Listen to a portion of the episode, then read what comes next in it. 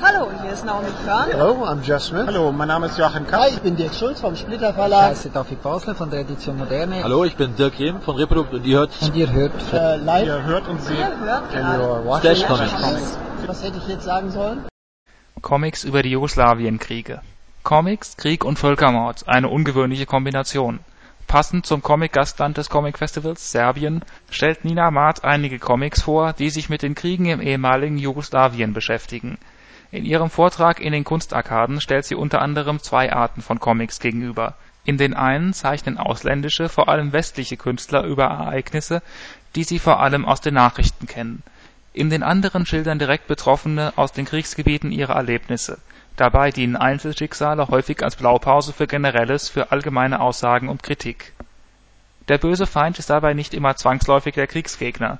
Manchmal steht der Antagonist auf der eigenen Seite, zumindest formal. Ein Beispiel ist die bosnische Bürokratin, die der Familie, die aus dem beschossenen Sarajevo fliehen will, sagt, um auszureisen, müssen sie viele Formulare ausfüllen und genehmigen lassen.